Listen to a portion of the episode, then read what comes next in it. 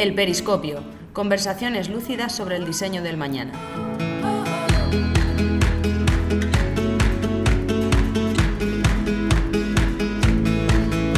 Hoy en el Periscopio, Mar Fabra charla con Cristina, directora técnica de Cointelligent Growth.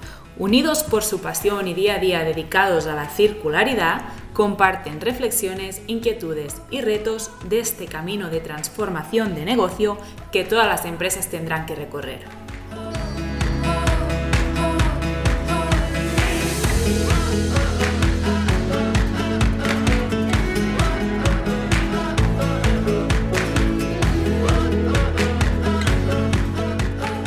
Hola a todos y bienvenidos al cuarto podcast del Periscopio. Hoy vamos a compartir un rato con Cristina Sendra, directora técnica de Cointelligence Growth, una consultoría en economía circular que tiene la misión de transformar empresas siguiendo los principios de la metodología Cradle to Cradle.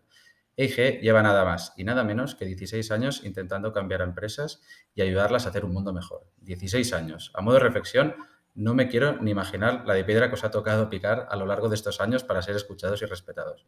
Hoy día, hablar de sostenibilidad y economía circular es totalmente mainstream, está en boca de todos, pero hace 16, años debía ser muy duro salir a defender estas ideas. Yo literalmente me quito el sombrero, Cristina. Con Cristina nos conocemos desde hace pocos meses, pero diría que la relación desde la primera reunión que tuvimos a finales de 2021 ha sido bastante intensa y aún queda mucho por venir, más y mejor seguro. Muchas gracias, Cristina, por haber aceptado la propuesta de venir a charlar en nuestro humilde podcast y compartir aprendizajes, experiencias y preocupaciones. Un placer tenerte por aquí. ¿Cómo estás, Cristina? Muy bien, encantada de estar con vosotros y al contrario, Marc, ah, nosotros estamos agradecidos porque como tú dices, hace 16 años el panorama era totalmente diferente y a mí me encanta. Me encanta que no seamos los únicos. Me encanta que haya muchas empresas remando en el mismo sentido, colaborando juntos para llegar a, sitios que solos no podríamos llegar, ¿no? Con lo cual nos ha tocado picar piedra como a todos, no, no, no, no nos diferenciamos. pero ha sido una piedra muy divertida, ¿no? Porque la gracia de lo que hacemos es que es bonito, que aprendemos en todos los proyectos y, que vamos y nos refuerza que vamos en el sentido que toca ir, ¿no? Con lo cual ha sido una, una, piedra a dura, pero agradable de, picar, de evolucionar y, nos permite esto, ¿no? Pues eh, encontrar colaboradores, trabajar como empresas como vosotros y, identificar sinergias para hacer cada vez mejor nuestro trabajo, porque por suerte, a día de hoy la economía circular ya es un, tema que está en boca de todos. Sí, por suerte las, las, cosas están cambiando, ¿no? Desde hace, desde hace unos meses o unos años y, hay mucha gente que se está sumando y la verdad que, yo creo que todos vamos en, buena dirección. Y nosotros desde Lucy también estamos súper contentos de haber estado trabajando con, vosotros y de poder ayudar a empresas a, empezar eh, este journey para cambiar sus modelos de negocio. Así que un, un, placer mutuo, yo creo. Cristina, tu empresa fue pionera en Cradle to Cradle. ¿Podrías explicarnos qué es exactamente y exactamente qué relación tiene con el, con el mundo de la empresa? Mira, para nosotros el Credel to Credel es un marco de diseño, un marco que es bastante razonable, amplio y significativo que lo puedes aplicar en cualquier contexto. En un contexto de desarrollo de un producto, en un contexto de, creación de una empresa, en un contexto de repensar nuevos modelos de, negocio, pero incluso en tu contexto personal. A mí, personalmente, lo que más me impactó del Credel to Credel, y por eso me uní al equipo de, IG, es su visión positiva. Es decir, ah, en el pasado, hace estos ah, X años, que hace que vea el recorrido, ¿no? Y la idea era siempre eficiencia, disminuir consumo, disminuir la cantidad de sustancias tóxicas que ponemos en nuestros productos, ah, disminuir el consumo de agua, disminuir el consumo de eficiencia energética. Era como si no supiéramos hacer las cosas bien. ¿Vale? Solo un poquito menos mal. Y la gracia del Credel to Credel, y a mí lo que, lo que más me ha gustado y lo que me impactó el primer momento hace estos 15 o, o 20 años cuando me leí el libro, pues es esta visión positiva. Pensar que las empresas podemos hacer las cosas de una manera diferente, que no es para impactar de una forma negativa en el entorno, sino para impactar de una forma positiva. Es decir, que da una visión que no te conformas con hacer las cosas un poco menos mal, con disminuir tu impacto. No, no. La idea es, oye, produzcamos, pero produzcamos con la boca grande y bien orgullosos, porque a través de hacer los productos de esta manera, nuestra empresa generará un impacto positivo en el entorno. Y para mí esta visión más positivista pues fue la, que me enganchó. Y esta visión es la que trasladamos a nuestros clientes. ¿no?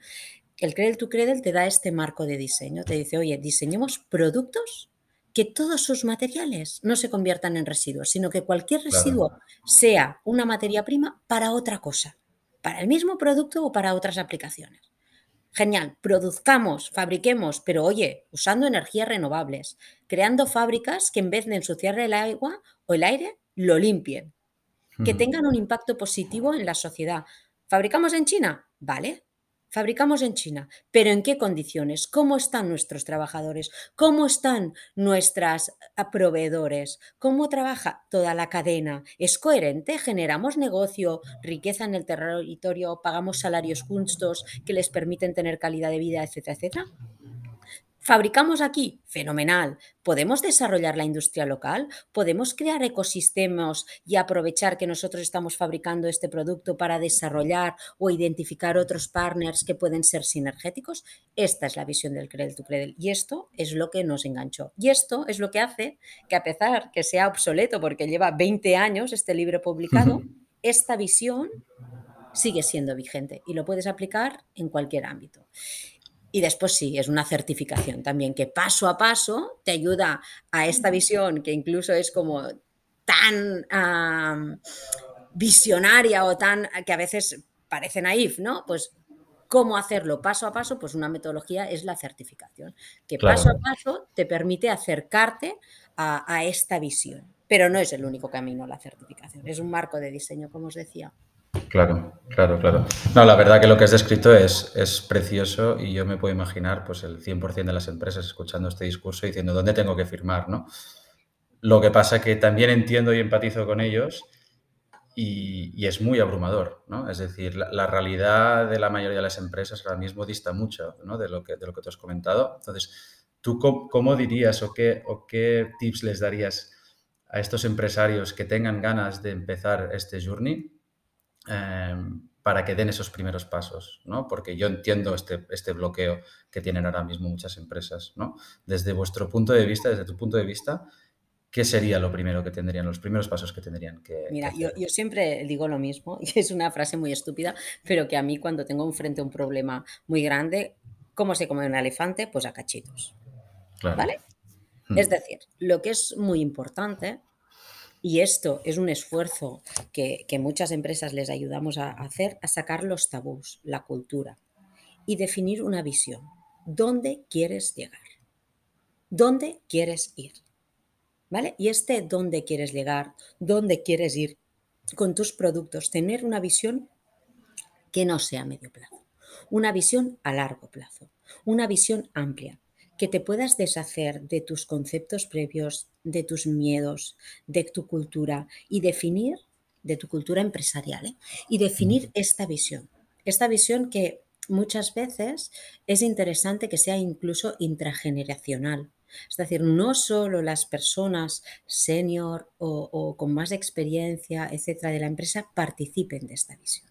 ¿Vale? Es muy importante decir dónde quiero llegar y no tener miedo en este dónde quiero llegar. Después ya verás cómo lo partes. Y una vez tienes esta visión de dónde te gustaría llegar sin coaccionarte, sin ah, deshaciéndote de todos tus temores, es muy bien, ¿dónde estoy? ¿De dónde parto? ¿En qué situación está mi producto? Todos los productos tienen aspectos fuertes y aspectos débiles.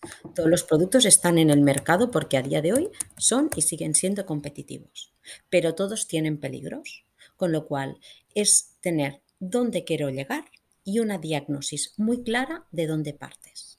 Y después el trabajo es hacer los puentes, es hacer estos pequeños cachitos, pequeños pasos que te acerquen de desde dónde estás a dónde quieres llegar a ir.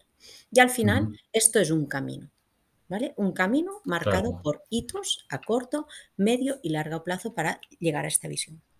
Y esta visión no tiene por qué ser estática, al contrario.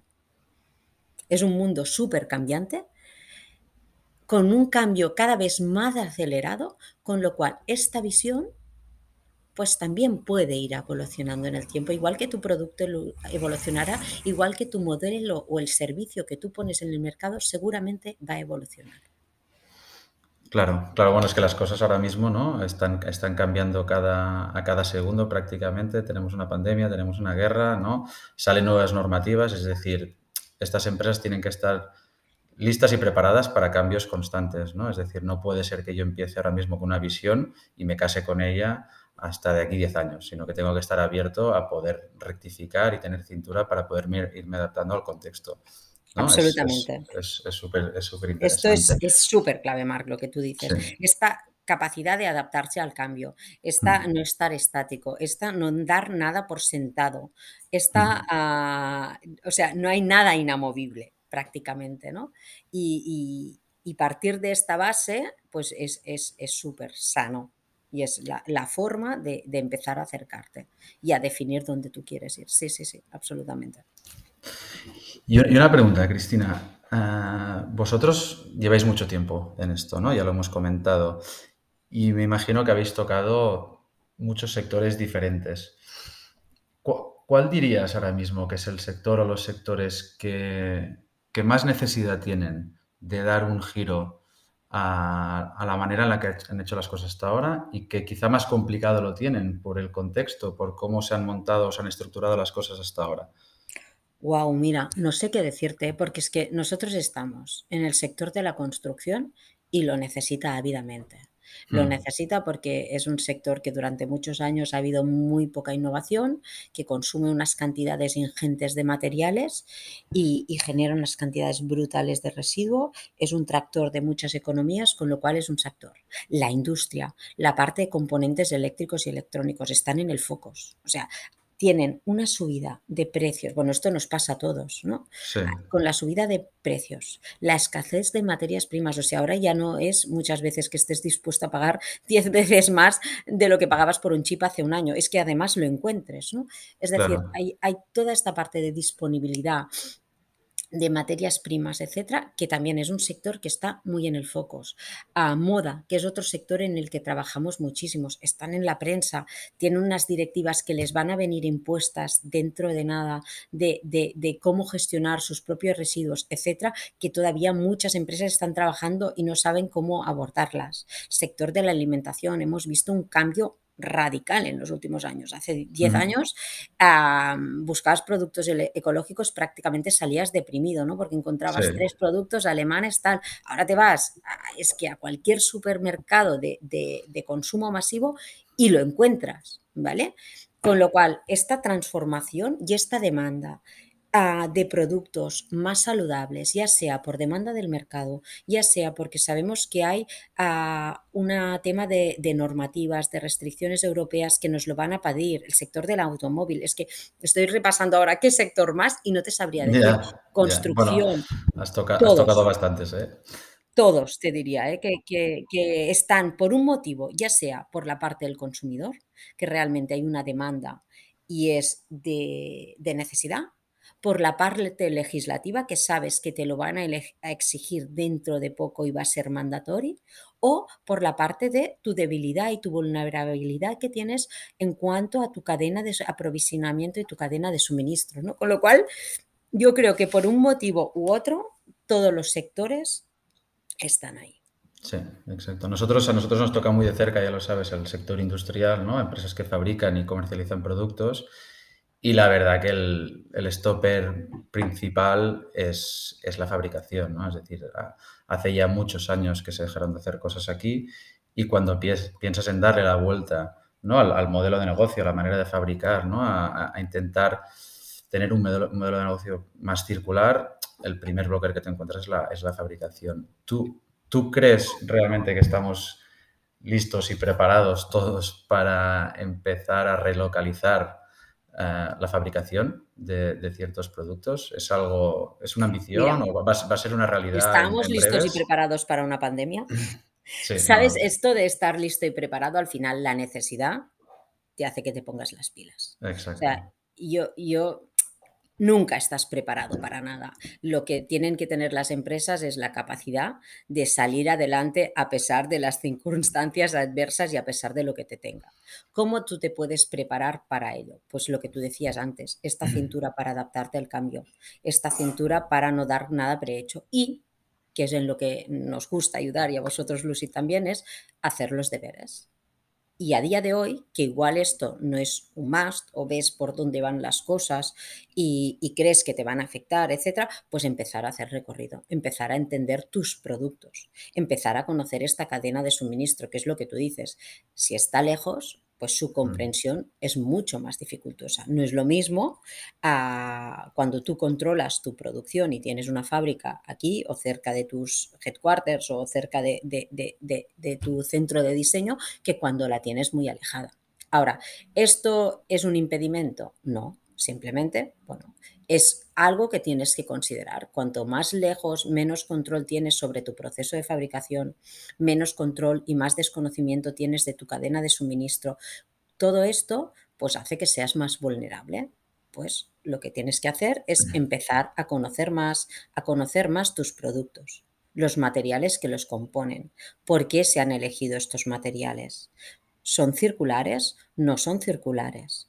Es decir, aunque esté lejos esta cadena productiva, tú puedes conocerla y tenerla muy acotada y tenerla muy controlada o no. Tú simplemente dices, oye, fabricadme este material con un plástico, con un polipropileno, con un ABS, con tal, y ya ellos deciden todo. O tú das estas especificaciones. Es más, hay mucha fabricación deslocalizada que ni siquiera simplemente, oye, mira, cumple marcado CE, cumple las normativas que tengo que cumplir para este mercado y acaba siendo, aunque el producto sea tuyo, un, mero distribuidor, ¿no? En el fondo. Claro, sí. pero esto no solo afecta por el hecho de estar lejos, ¿vale? La relocalización tiene mucho sentido porque hay una parte importante de control y hay una parte importante también de huella de carbono, que muchas veces lo que no más impacta es el, transporte, dependiendo del tipo de producto, no, no afecta. Depende ¿eh? del tipo de producto, ya os digo, ah, la logística es una parte importante en la huella de carbono, no la única. Pero a mí más lo que te permite tener una industria más cercana es todo este control de la cadena de proveedores, etcétera, que después es vital si queremos cerrar el ciclo. Claro, claro, claro. No, no, tienes, tienes toda Yo lo veo una oportunidad, claro. Y, para mí la, lo veo una oportunidad para relocalizarnos, la verdad. Pero no, tiene que... ser la única salida.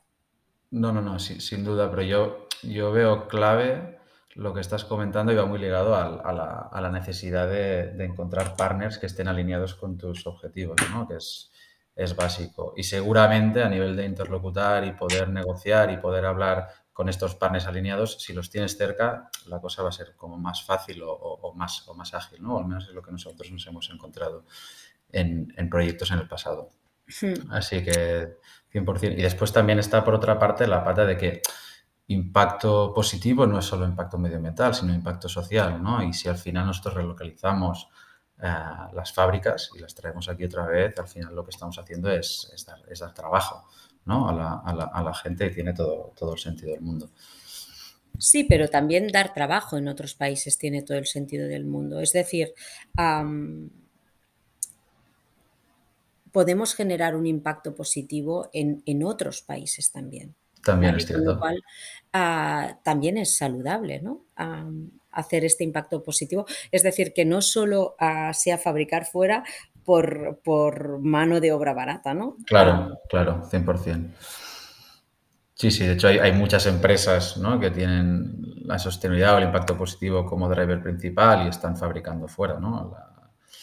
La, que, la que, sí, la, que todos se, fijan es, sería el caso ¿no? paradigmático que es Patagonia, ¿no? que al final Exacto. es la, la, líder en todo esto y están, y, están, fabricando fuera, pero, pero realmente dando garantías de que la gente pues está cobrando lo que tiene que cobrar, que las condiciones son las correctas y las óptimas, ¿no? O sea, que, es, que también es muy bonito ¿eh? hacerlo, hacerlo, poder hacerlo fuera.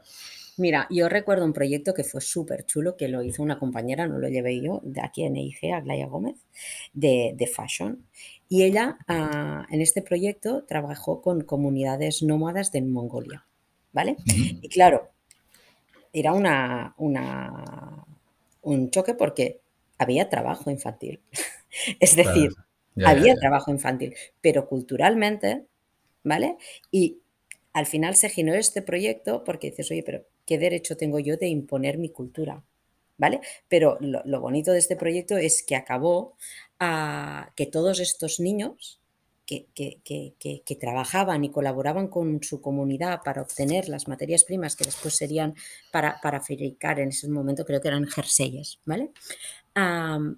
tenían que tener escolarización, tenían que tener una serie de ah, calidad, acceso a temas de, sanitarios, etcétera, etcétera, con lo cual yo no veo mal fabricar fuera siempre y cuando generes este impacto positivo, ¿no? O con interface. Eh, uno de los proyectos era recuperar redes de pesca, ¿vale?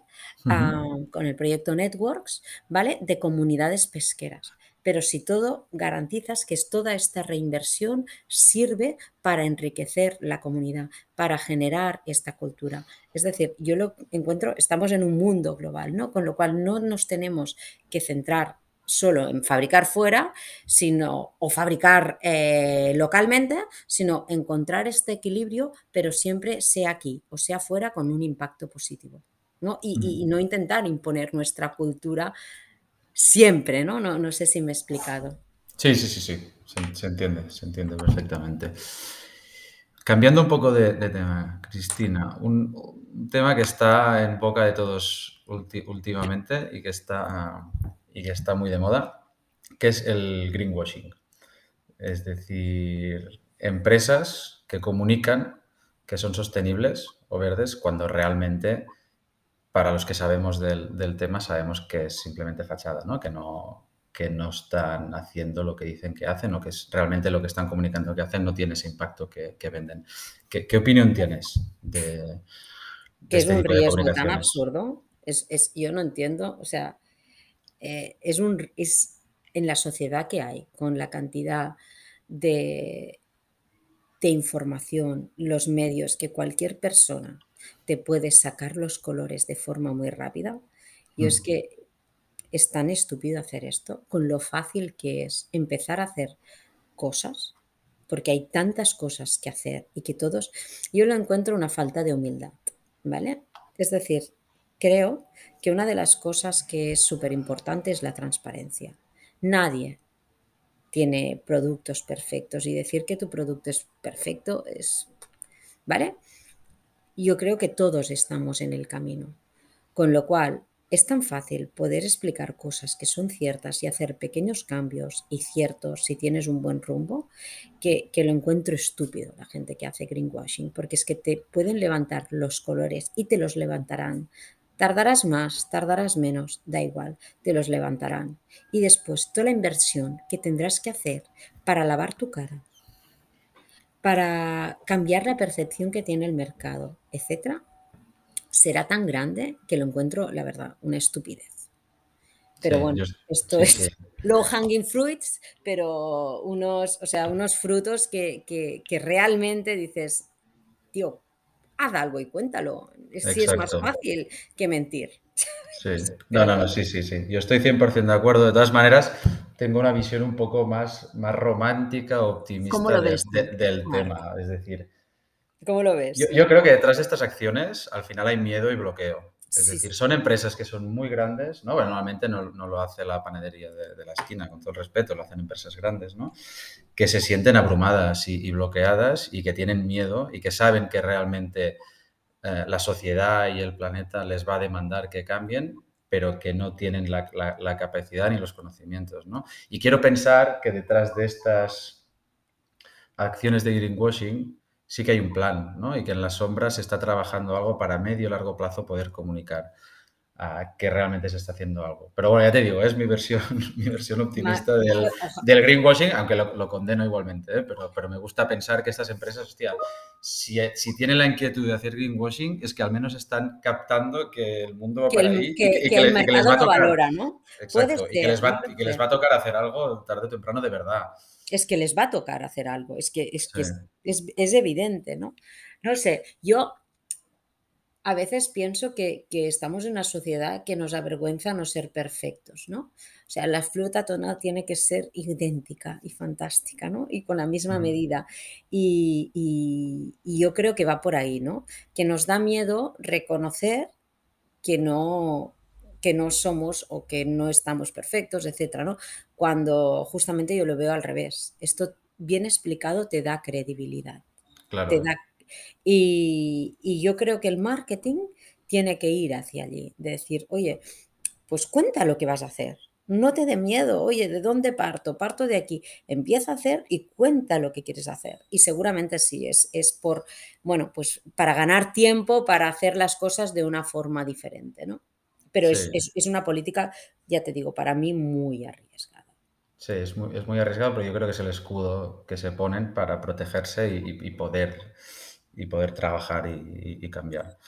y después es esto, ¿no? Pide ayuda. O sea, nadie sabe de todo. Yo constantemente estoy aprendiendo, todo el mundo te aporta, oye, pues pide ayuda. Pide ayuda, o sea, ¿por qué colaboramos con vosotros? Porque somos complementarios, porque IG no sabe de todo, ni, ni pretende, ¿vale? Nosotros sabemos de unas cosas y Lucid sabe de otras. Ostras, pues, pues qué mejor, ¿no? Que, que yo te aporto, tú me aportas y, y y, con esto pasa en todo. Y en un campo tan pequeño como es la sostenibilidad de la economía circular, que en verdad es muy amplio, ¿no? Pero ya siendo algo que, trabajamos en algo que es nicho, ya hay áreas de expertise que no, que no puedo cubrir. Pues, oye, pide ayuda, ¿no? Sí, sí, sí. Yo creo que para un cambio real esto es básico. ¿eh? A pequeña escala lo que estás comentando, Age Lucid, pero después entre empresas tienen que colaborar, ¿no? Porque es lo que decíamos, el residuo de uno es el recurso para otro, ¿no? Y, viceversa. Entonces, yo creo que ha llegado el momento en que las empresas tienen que colaborar entre sí para poder hacer un mundo, un mundo mejor, ¿no? Olvidándose un poco de esta competitividad y de, esta, de este secretismo que ha habido hasta ahora, ¿no? Yo me quedo con lo mío y no quiero saber qué, hacen los otros ni quiero que los otros sepan lo que hacen, lo que hago yo, ¿no? Mira, hace unos años, ya debe hacer cinco o seis, ¿eh? o sea, no, no hace poco, porque era bastante antes de la pandemia. Estuve en, Alemania y tuve la oportunidad de estar con el directora de sostenibilidad de, HM, que era una mujer en ese momento, y CIA. Bueno, no recuerdo cuál de las ella. Bueno, no recuerdo cuál era el hombre y cuál era la mujer, pero estuve con ellos y, nos explicaron una cosa que a mí me impactó y me encantó y empezamos a, a colaborar con ellos a raíz de esto. ¿Qué pasaba? CIA y HM son competencia, ¿vale? Son fast fashion, ah, pero muchos de sus fabricantes son comunes. Al final ellos diseñan productos, pero se fabrican fábricas que muchas veces son compartidas.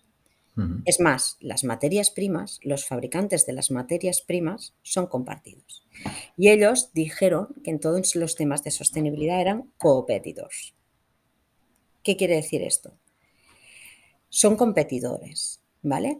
Pero en estos temas que necesitaban un codesarrollo conjunto y que les era más fácil ir a las marcas explicando a, bueno, a las marcas de producción de materias primas que si hacían cambios, que hacían productores más sostenibles y productos más alineados con la visión del Credel to Credel y con visiones de sostenibilidad, tendrían más nicho de mercado, porque tanto unos como otros están dispuestos a comprárselo. Claro.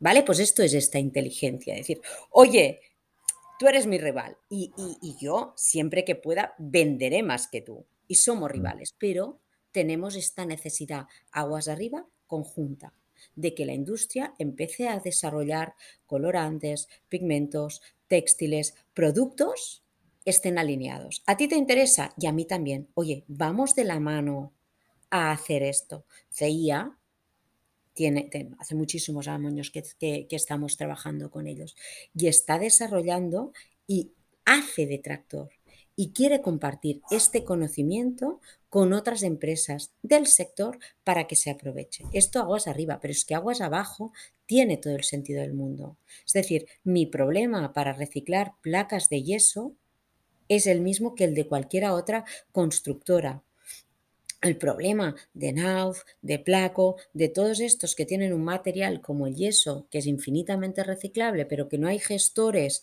aquí que te lo permitan reciclar y acaba en vertedero, etcétera, etcétera, es un problema común para todas estas empresas que son competencia.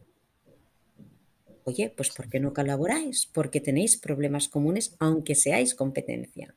Y esto no te impide ser competencia, ¿no? Y hay soluciones que y ya no te digo con empresas que no eres competencia, que eres colaborador nato, pues todavía más fácil, ¿no? Pero incluso entre competidores puede ser interesante. Sí, sí, estoy 100% de acuerdo. Yo creo que es la era de la colaboración. Totalmente. De, lo contrario, no avanzaremos a la, velocidad que, deberíamos, ¿no? Vaya. Sí, sí, 100%. Ah, cambiando un poquito de tema, Cristina, el cliente, el usuario, el comprador final, también juega un papel muy importante ¿no? en todo este cambio de paradigma hacia la circularidad. ¿Cómo perfilarías a este, al cliente actual? O sea, ¿qué patrones de consumo lo, definen? ¿Por qué crees que se deshace del producto? Es decir, ¿crees, pues que, ¿crees, que el, ¿crees que el usuario final está, está preparado también para, el cambio? O Yo creo que esta última pregunta es súper interesante. ¿Por qué el usuario final se deshace el producto?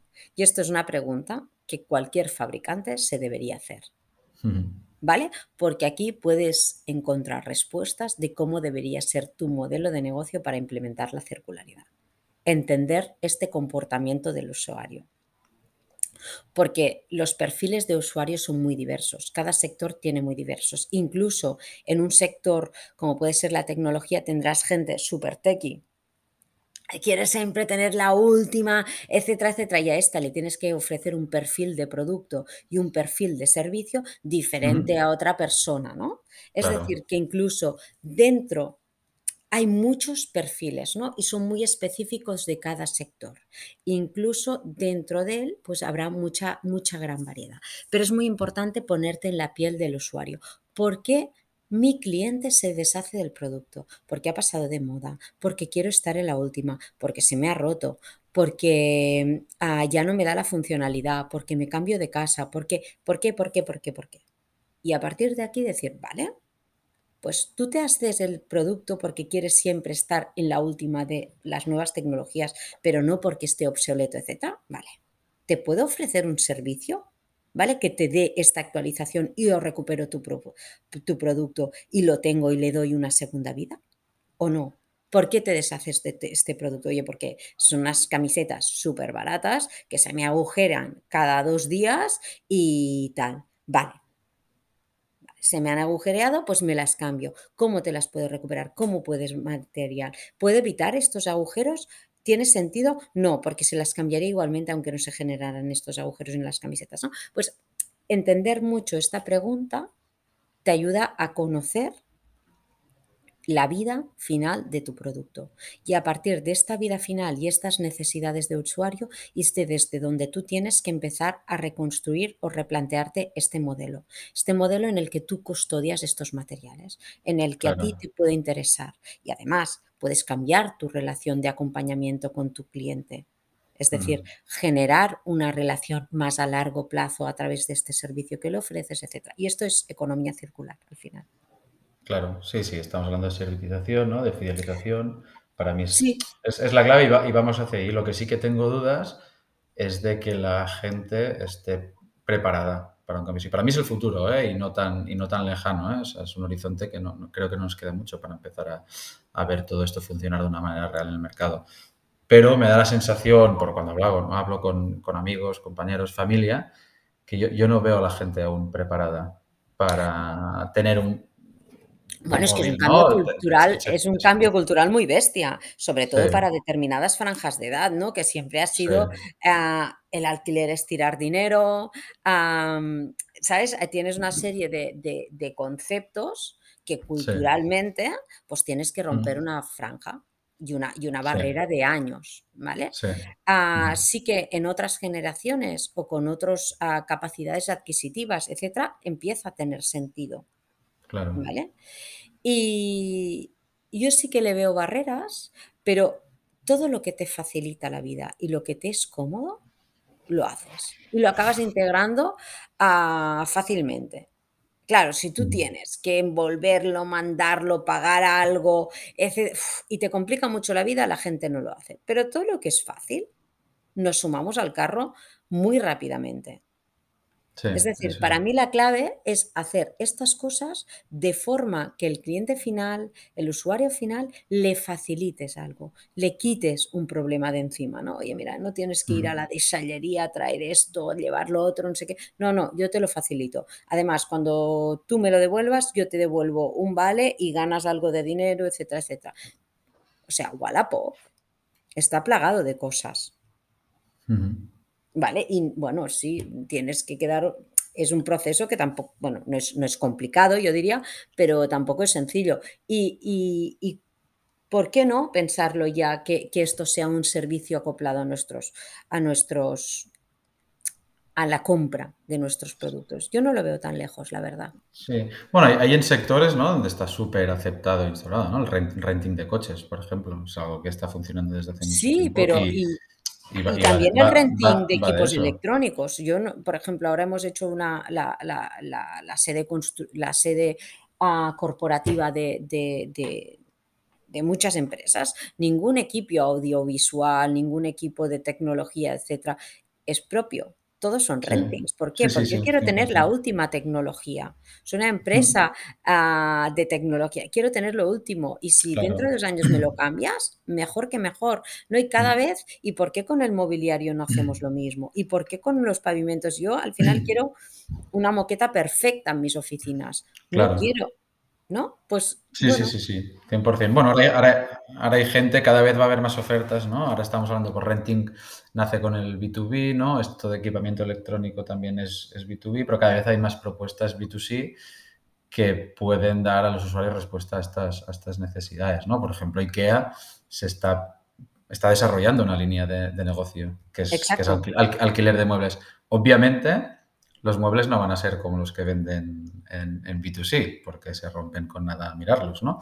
Van a hacer unos muebles robustos que duren años para que los pueda tener tanta gente como sea posible, ¿no? Y esto al final genera un impacto súper, súper positivo al planeta, porque al final lo que, lo que estamos fomentando con nuestros hábitos de consumo es aumentar la durabilidad de, los productos, ¿no? que para mí es la, clave. Y no extraer, tener servicios sin extraer, sin extraer, sin extraer, ¿sabes? Sí, exacto. decir, y, yo qué sé, yo, yo me he hartado y tengo derecho de, hartarme de la mesa de mi casa.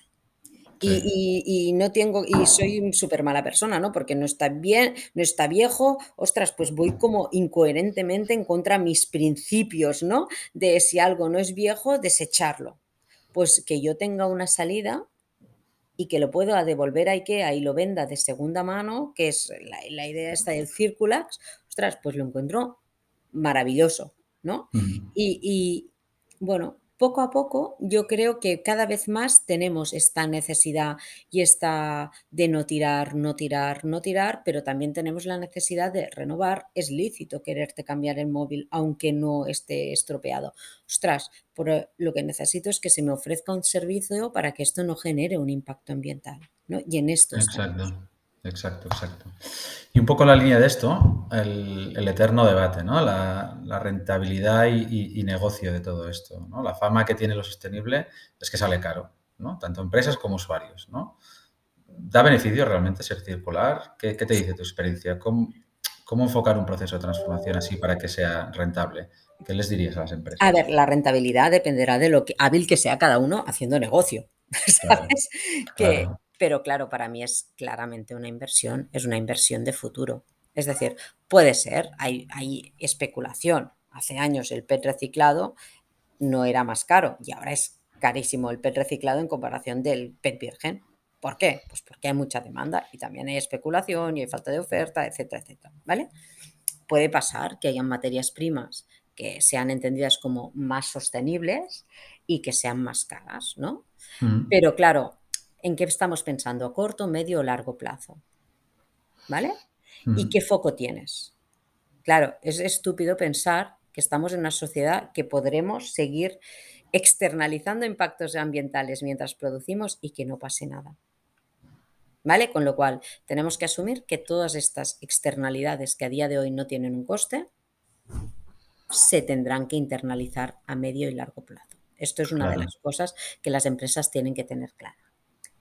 Que cada vez se les va a pedir una responsabilidad más amplia ya sea al final de su vida, una responsabilidad más amplia en cuanto a control de materias primas, de toxicidad. Cada vez las legislaciones ambientales serán más exigentes en esta línea, no van a ser más laxas, no vamos a volver atrás, al contrario.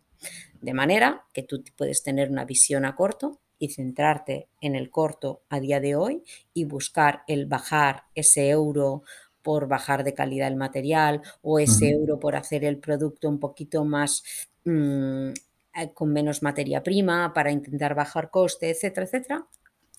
O puedes invertir en hacer un desarrollo que sepas que estará, serás frontrunner, ¿no? Lo que decimos, serás líder del mercado.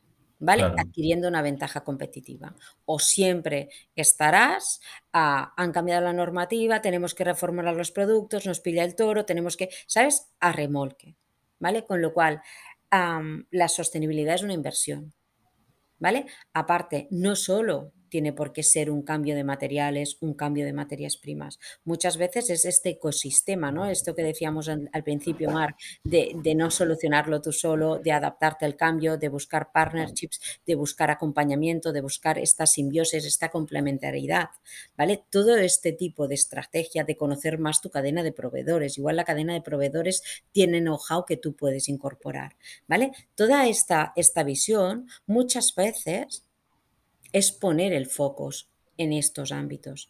No solo es un tema de coste, es un tema de pensar a medio y largo plazo, no solo en el corte, en el corto, y no tener miedo, ¿vale? No tener miedo. A veces hablábamos con clientes, ¿no? Que les daba miedo decir, oye, es que claro, esto, yo ahora si propongo esto me estoy como canibalizando mi propio negocio. Y digo, ya, pero es que si no lo haces tú, puede que lo haga otro. Con lo cual, siempre el cambio como sociedad nos da miedo, ¿no? O nos, ostras, esa frase, ¿no? Virgencita, que me quede como estoy, ya, pero es que ahora ya no sirve. No sirve porque te pasarán por delante, porque el cambio está, es muy acelerado, es muy difícil estar en el centro. Es decir, ahora estar estático es quedarte atrás. Exacto. Sí, sí, sí, estoy, estoy 100% de acuerdo. Y de todas maneras, también empatizo ¿eh? con algunos de nuestros clientes, ¿no? Que, que realmente es que, vendan el producto no va, de céntimos, ¿no? Y, ya, cuando entras en esta, en esta lucha, ¿no? En este balance, absolutamente. tiro un poco de este hilo, tiro un poco del otro, Se, me, va al margen, el comprador de la típica cadena, el Heroi o quien sea, pues no, ya no me va a comprar, ya no entro en catálogo, ¿no? Entonces es, muy complejo, ¿no? El momento en el que estamos, hay gente que tiene la ambición de, pero que, pero que no tiene la capacidad. Ah, ya, esto a mí esto siempre me da esto es, me sabe muy mal, ¿no? Pero yo creo que si tienes la ambición acabas encontrando la capacidad de hacerlo. ¿Vale?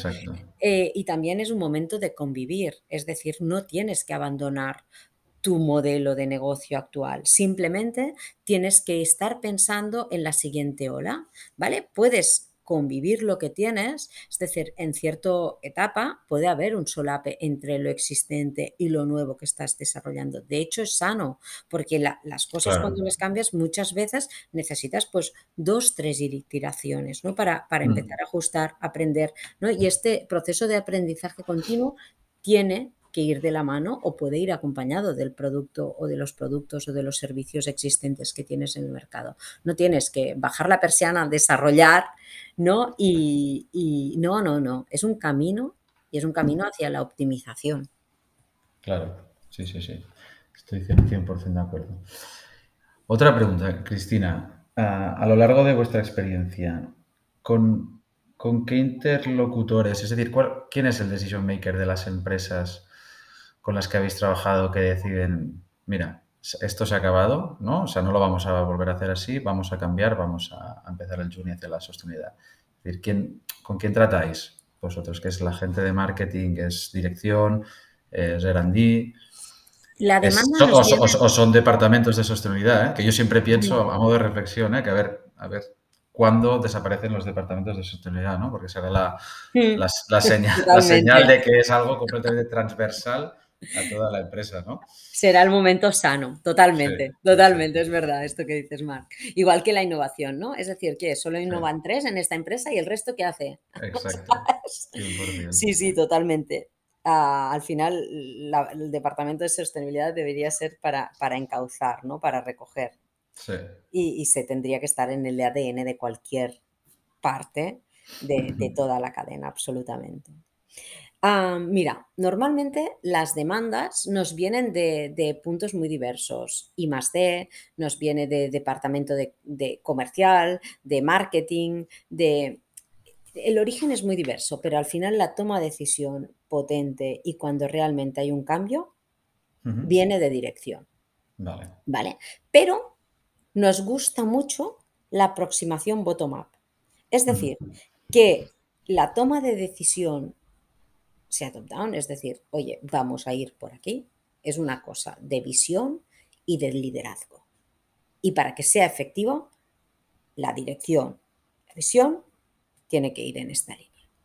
Sí que muchas Claro. veces hemos tenido la grata sorpresa de iniciativas en departamentos intermedios y que después, a través de esta entrada, hemos podido escalar arriba y dirección ha querido ir en esta línea. ¿Vale?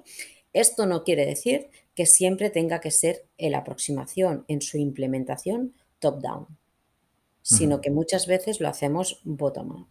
Es decir, Vale. empezamos por un producto, empezamos porque al final el corazón de una empresa es el producto o el servicio que ofrece, en lo que genera negocio.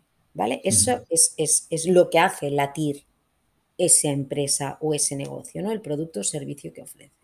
Y es muy sano empezar por ahí, porque es el core de cualquier negocio, ¿no? Y tú ya puedes estar haciendo estrategias y políticas y tal, que si no atacas lo que es el corazón y lo que te permite entender el negocio y la empresa, pues es muy difícil.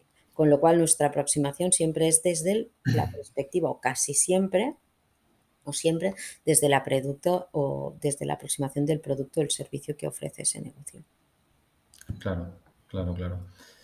Aunque Pero- si dirección no está alineada es, es- es complicado, ¿no? No, porque harás un proyecto, Hmm. harás, puedes hacer un proyecto, pero quedará en Claro, eso. Quedará claro, en eso, en ese proyecto icónico que sostenible. Ah, sí, mira, tenemos este producto, ¿no? Pero no es una transformación real, ¿vale? Sí, ese producto Exacto. pues estará mejor que los otros tal, pero no, aquí no estamos hablando de una transformación real, ¿vale? Claro. Ya te digo, sí que muchas veces hemos entrado a través de un producto o de una línea y después hemos escalado arriba y se ha visto este cambio y después ha tenido Mm. mucho recorrido. Y, pero si dirección y no tiene recorrido, después acaba siendo algo anecdótico. Claro. Sí, mira, tienen eso ahí para quien se lo pide, pues lo sacan del cajón y lo muestran. Claro, claro. ¿Y tienes algún caso real que pueda inspirar a las empresas que nos están escuchando? Por suerte, mira, es como vosotros, ¿no? Que lo guay de trabajar en una consult- consultoría tiene una parte muy bonita y una parte muy fea. La parte muy bonita es que estás en muchas casas, aprendes mogollón y conoces muchísima gente. Es que es, es- es un lujo en este sentido. Lo único que, bueno, pues acompañas, ¿no? Es como ser padre, ¿no? Lo acompañas y llega un punto que ellos tienen que correr solo, que es la, es la, es la parte bonita, pero ¿no? Que, que te acabas desvinculando porque nunca es tu casa, ¿no? Siempre es la casa de otro. Pero sí, sí, hemos tenido la, la- que es lo mismo que os debe pasar a vosotros, ¿no? Sí. ¿No? Sí, que sí, que sí, el objetivo al final es esto, ¿no? Que el hijo se haga grande y no te necesite. Pero da pena, ¿no? Porque acabas siendo pues tu producto y tu casa durante unos meses o incluso durante años, ¿no? Tenemos Sí, y amigas- acabas vistiendo la camiseta como uno más, ¿no? La que estás Totalmente. en el proyecto. Totalmente, totalmente. ¿Sabes? Que, que era como que, que tú lo querías conseguir, ¿no? Que es tu casa. Sí. Ah, mira, yo ah, de todos los proyectos me quedo con, con- con Interface. Interface, eh, he estado trabajando con ellos, mira, desde 2014. Ujú. Interface, no sé si lo conocéis, pero es un fabricante de, de moquetas. Sí, lo conozco. Y lo conoces, ¿no, Marc? Tú seguro Sí. que sí. Bueno, Sí. y, y es una empresa con unos valores y una visión súper alineada con, con- con la nuestra. Y es brutal. ¿eh? Yo lo tengo de referente en muchísimas cosas y me lo paso súper bien siempre que trabajo con ellos porque aprendo un mogollón de cosas. Y al final las empresas somos personas, ¿no? Y tú antes decías, ¿no? Cómo entras desde dirección, etcétera. Pues mira, aquí entramos por, por un director de sostenibilidad que teníamos en EMEA, porque Interface, el Roy Anderson, Ray Anderson, era por temas personales, ah, tenía Interface un posicionamiento muy contrario al Credel to Credel. ¿Vale? De hecho, había aquí un. Y, tú sí ves todos los orígenes de Interface, toda, es brutal, ¿eh? Pero en el fondo. No, lo sabía, Los valores estaban súper alineados. Y, hubo un director de sostenibilidad valiente que dijo: Bueno, pues si Credel tu Credel es el enemigo, vamos a conocerlo de cerca, ¿no? Y, empezamos a colaborar y me dijeron, oye, empezamos a trabajar con ellos y me dijeron que nadie se entere que estamos explorando, bueno, en broma, ¿eh? Pero, ¿sabes? Que era como, oye, hemos estado muchos años, pero al final los valores y la visión es lo que se impone. Y, cuando sacas todos estos temas personales y, históricos y tabús y culturas y, cosas que, que, seguramente tienen sentido en un contexto antiguo, con, pero que estas personas ya ni están, y si los valores son compartidos, pues y, bueno, yo qué sé, ah, por ejemplo, Interface ha desarrollado y ha cambiado todo su backing por un backing ahora certificado Credel to Credel. El backing es la parte de debajo de las moquetas, ¿no? Sí. normalmente pues está hecho con materiales de PVC, con materiales bituminosos, con materiales que, pueden ser ah, ciertamente tóxicos y, y, con sustancias problemáticas y sobre todo que al final de su vida pues es difícil darle un segundo uso. Pues ellos han desarrollado y lanzaron el año pasado el, el Sequest Bio, que es todo el backing de sus moquetas fabricadas en Europa. A partir de ahora será así. Y es Credel to Credel Platinum, que esto ha sido un proceso que nos ha llevado muchísimos años, pero llegar a este entendimiento, pues... Bueno, tiene que haber sido muy bonito, ¿no? Sí, sí, sí, Pero al final, ¿qué es esto? ¿no? Que, que mm, los, los, los valores prevalecen, ¿no? Y, sobrellevar estas cosas, pues sí, sí, es, muy chulo. Qué bien, qué bien. ¿Y nos podrías decir una, persona que inspire tu trabajo? ¿Quién dirías? porque es que desde gente que te encuentras de un crack de I más D de una empresa chiquitina y que aprendes mogollón a, a suerte que te tienes de encontrarte gurús que te quedas mudo cuando los escuchas, ¿no? Es decir, por suerte, pues hay muchísima gente que inspira el trabajo. Yo por el Credel to Credel y todo te diría, por un lado, William McDonough, que es una persona mayor ya, ¿vale? Mm. Pero de una sabiduría y que siempre está en el cutting edge, a pesar de estar ya mm, hacia 70 y largos. Ya, Y, y, Michael Braungar es una persona, pero es muy provocador. Y, yo me creería esto, ¿no? Pues ya que estamos hoy hablando del Credel to Credel, pues William McDonough por su sabiduría y su experiencia y saber estar en el cutting edge ah, durante 60 años, que no es poco, ¿no? No, se dice, rápido, ¿eh? y, y Michael por, por, lo provocador que llega a ser y porque siempre que estás en una charla de ellos aprendes, te hacen sonreír y, y, te sientes un colegial, ¿no? Y me gusta esta sensación. Muy bien, muy bien. Pues ahí, ahí queda la recomendación. ¿Y qué te decir? ¿Alguna cosa que cambiarías del sistema actual? Si tuvieras el poder de hacer grandes cambios ahora mismo, es decir, pedir y que se cumpla. Pues que no ¿eh? Que no siempre el dinero lo tiene que solucionar todo. ¿Vale? Es decir, contamino y pago. Emito CO2, vale, compro offsets. Ah, genero residuos, bueno, pago y ya lo solucionará alguien. No. Que empecemos a estar en una, una sociedad que nos responsabilicemos de una forma global de lo que hacemos, ya seamos consumidores o ya seamos fabricantes. Si pongo este producto en el mercado, ostras, me tengo que ocupar de él. ¿Qué se va a pasar cuando sea un residuo? ¿Qué se hace de él? ¿Qué, tiene que hacer la gente cuando se deshace de este móvil, de estos tejanos o tal? ¿Cómo lo tiene que gestionar? Y, que esta conciencia ¿no? de, de, oye, vale, emito CO2, ¿no? pues tengo que hacer algo para solucionarlo, no simplemente pagando. ¿no? Eh, esta conciencia de integración de todas las externalidades que hacemos en nuestro día a día, ¿no? de decir, oye, mira, yo dejo la basura aquí en la puerta de mi casa y ya la sacan, ya la limpian, ya, ya es todo fantástico. No, oye, yo me tengo que responsabilizar de mis actos, de, los productos que pongo en el mercado, de mi consumo, etc. ¿no? Y yo creo que esto nos permitiría estar un poquito más en equilibrio y ser más conscientes y nos haría mejorar. Sin duda, sin duda, sin duda.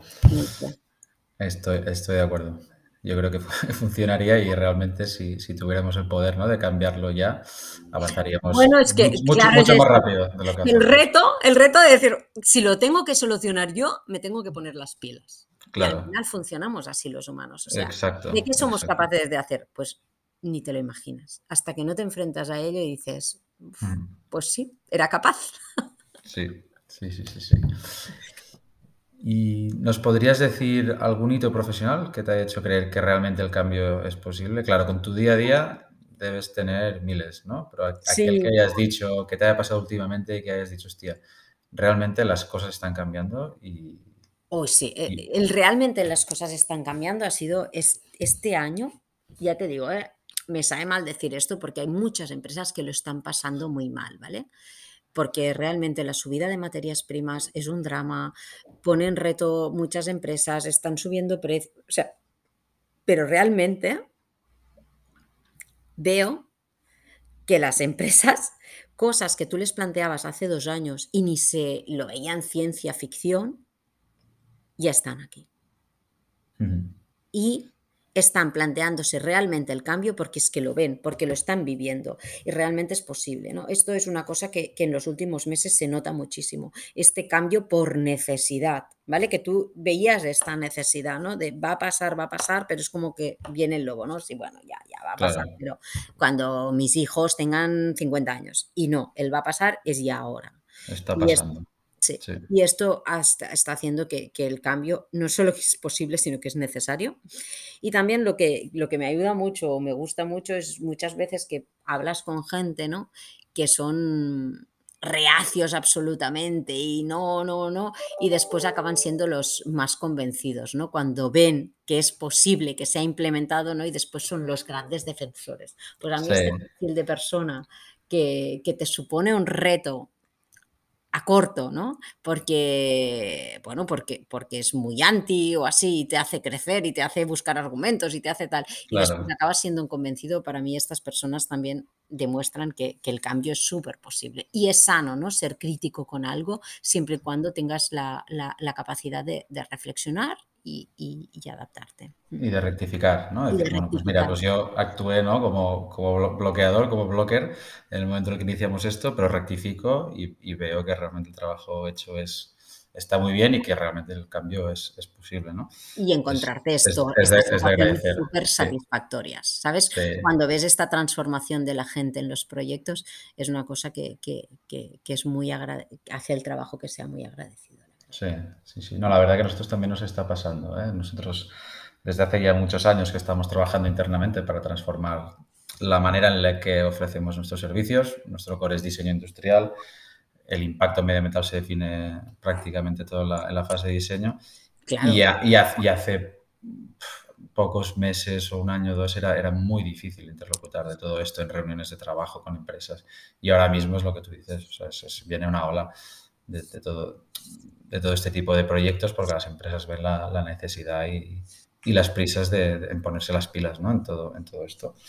Así que yo, yo creo que sí, que el cambio no, no, es que sea posible, es que está, es lo que dices, ¿no? que está, está pasando. Mm, absolutamente. Y ya para acabar, Cristina, yo este, este tema ya sabes que me encanta y me pasaría horas y horas, pero tendríamos, que, tendríamos, que, empezar a, a, acabar. Un deseo en general, random, lo que, que quieras, lo que, te, lo que sientas. Que tus hijos, que mis hijos, que, que, bueno, que las generaciones futuras realmente se puedan bañar en el mar tranquilamente y lo disfruten y se puedan vivir en el entorno natural con una biodiversidad, con fauna, con flora, con riqueza, etc. Para mí el, mayor deseo es que dejamos un, planeta un poquito mejor de lo que nos lo estemos encontrando y no peor, como estamos haciendo, ¿sabes? Yo hmm. me da pánico, ¿no? Pensar que, que, que mis hijos y no se bañarán en el mar porque está lleno de sustancias contaminantes o tóxicas cuando yo he tenido el derecho de disfrutarlo, ¿no? Y creo que no tenemos este derecho. O sea, mi mayor deseo es que nuestra generación, bueno, la mía es un poco mayor que la tuya, Mar, pero nuestras generaciones y los que estamos actuando en el presente, ostras, pensemos en dejar este patio, que es maravilloso, un poquito mejor de lo que lo hemos encontrado. ¿vale? Porque es esto, es maravilloso y no tenemos derecho de privarlo a, las generaciones futuras. Qué bien, qué bonito. Qué, bonita manera de acabar. ¿eh? no, pero yo creo que. qué motivadora. Y al, final, pues, no sé, para mí tener hijos ha sido un, hito importante en mi vida personal y te hace, ¿no? De decir, ostras, ¿qué derecho yo tengo de privar de esto a nadie? Exacto, exacto. No, no, yo como, como padre escuchándote se me remueve todo y, y 100% alineado. Estoy, estoy muy de acuerdo. Estoy muy de acuerdo. Así que está guay trabajar de lo que trabajamos, ¿no? Y, pues que cada día podamos sumar nuestro granito de arena para que, para que esto sea, este deseo se, se cumpla. Exacto, y, desarrollar colaboraciones. Yo para mí, este de decir, oye, sumemos, sumemos, o sea, o sea, sumemos, Lucid, ostras, si tú consigues un cliente por tu cuenta, es que me alegro mogollón, y el otro, también me alegro, y el otro, porque el camino es tan grande que lo que tenemos que hacer entre todo es el pastel grande, comunicarlo, explicarlo y, mostrar que es posible, que por pequeño que sea el cambio o por grande que sea, da igual, es un cambio, ayuda, contribuye, nos acerca a esta visión, fantástico, adelante, ¿no? Y poco a poco, poco a poco, cachito a cachito, pues se consigue. Exacto, exacto. Muy bien, Cristina. Va, pues ha sido muy, muy interesante hablar contigo, como, como siempre. Nos quedamos, como digo, también con, con ganas de más, porque yo estaría rato Igualmente, ¿eh? Pero tenemos que, que, cortar aquí. Te agradezco muchísimo tu a vosotros, al contrario, a vosotros, y, a vosotros. Y tu aportación, y estoy seguro que, que la gente aprenderá un, un, montón de cosas y, y se mirará las cosas de una, de una manera diferente. Este Esperemos. Mil gracias a vosotros, Marc. Muchísimas gracias y un abrazo. Un abrazo. Adiós. Adiós.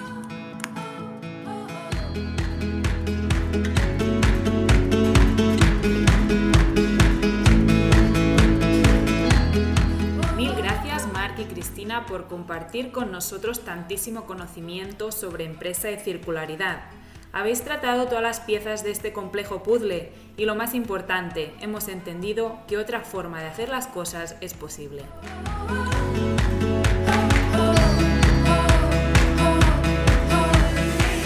Y a ti, que estás al otro lado, gracias por estar aquí un día más.